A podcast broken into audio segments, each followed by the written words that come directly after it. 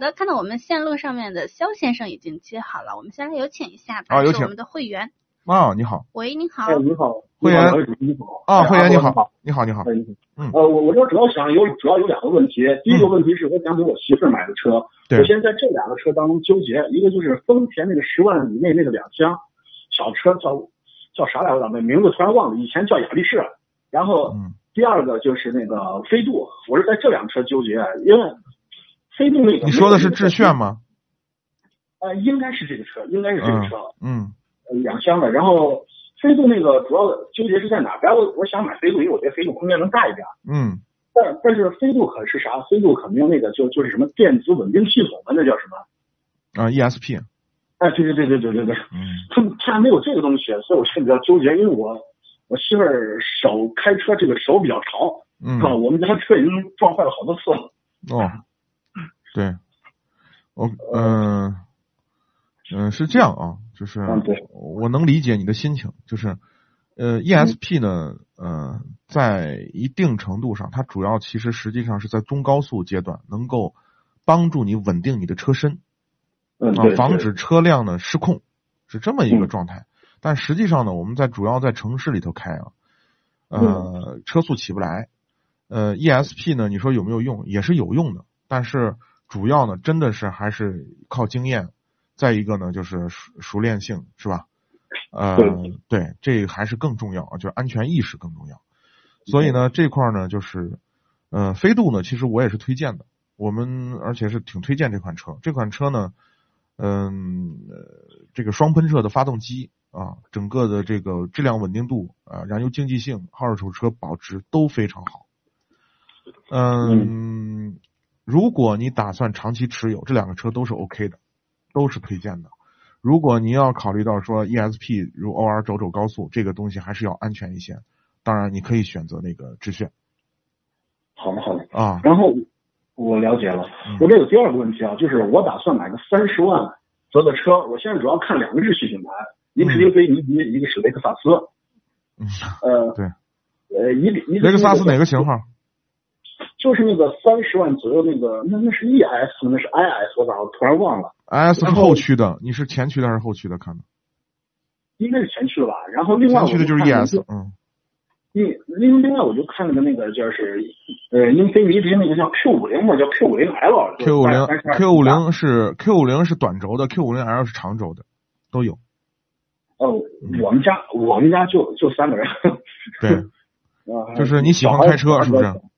啊，喜欢驾操控，呃，一般，我开车一般。吧，嗯，因为我我没那么多时间开车，不像二十多岁时候特别爱开车。现在现在可能没有那那么多时间嗯 去开车呀、去玩呀，一般都是开车，主要就是在城里上下班儿，一般一般就是这样子。这两个车是这样啊。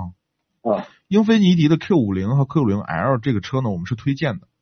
那这个车呢，就是整体的呃表现还可以，就是相对来说操控虽然不如三系，呃，但是这个车呢整体的开起来的感觉还是可以，因为它的呃悬挂的部分大量的采用了铝合金，啊还比较到位。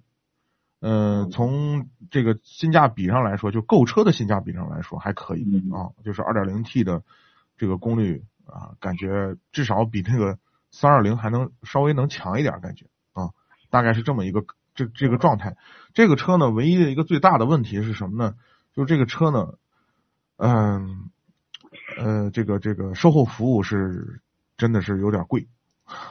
哦，只要那我能接受，我能接受。，对你要能接，你要能接受它的售后服务跟奔驰一样，哼，就可以考虑。跟奔驰一样。对，它的售后服务跟奔驰一样，贼贵我知我我知道奔驰的保险和售后比较贵。啊、就就他就对他们的售后服务就这么贵，嗯，跟奔驰一样，那那那那就是比雷克萨斯要贵。反正不便宜，很贵。你你你到那个他们那个售后，你去了解一下，你就知道了。啊、很贵的，这是一个问题。呃，其他的还还还好。呃，雷克萨斯的如果是 ES 的话，我不太推荐，不太推荐，不是因为车不好，是什么呢？是性价比不高。呃，因为 ES 呢，就凯美瑞对，就是高档凯美瑞。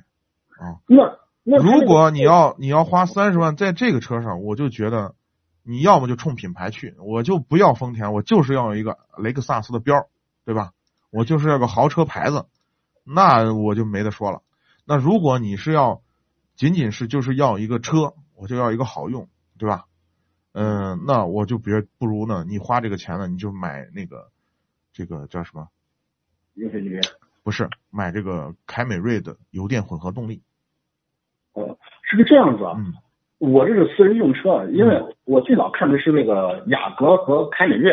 嗯。我看我其实是看凯美瑞。啊，我我是自己用，反正当当时我就说二二十万左右。嗯。买买个那用一下。嗯。然后我最后发现，我很喜欢凯美瑞，包括它的变速箱什么我都很喜欢，唯独它是那种美国人的开车习惯，它是个脚刹。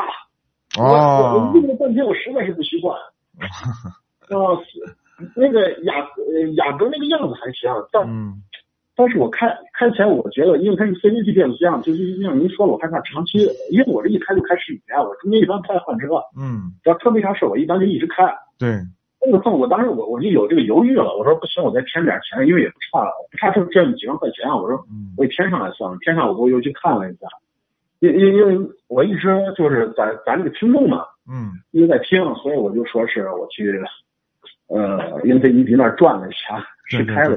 对，大概就是这情况。嗯，那个是这样，就是我还是觉得就是就是雷克萨斯的 ES 性价比不高啊。行行行，质量确实很好，这车质量好，然后，呃，内饰做工也都比较细，都还挺好。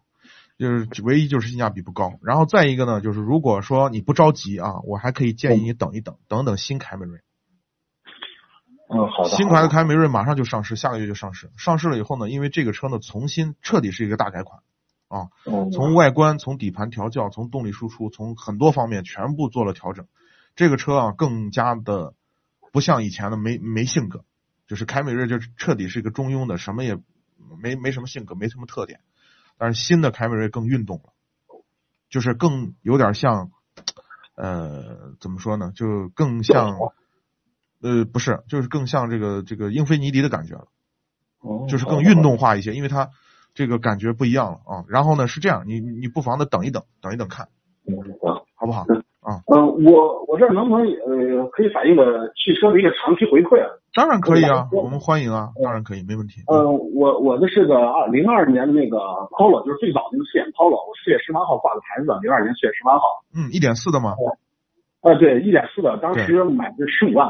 嗯嗯嗯，好贵。然后 这个车还行，但是我发现这个可能可能是上汽大众这个车啊，嗯，它它这个电子模块的问题。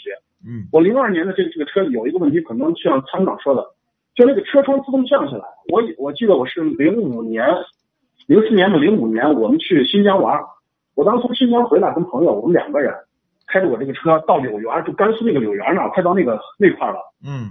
半夜，那大概是晚上十点多、十一点，那个车窗啊自动降下来了。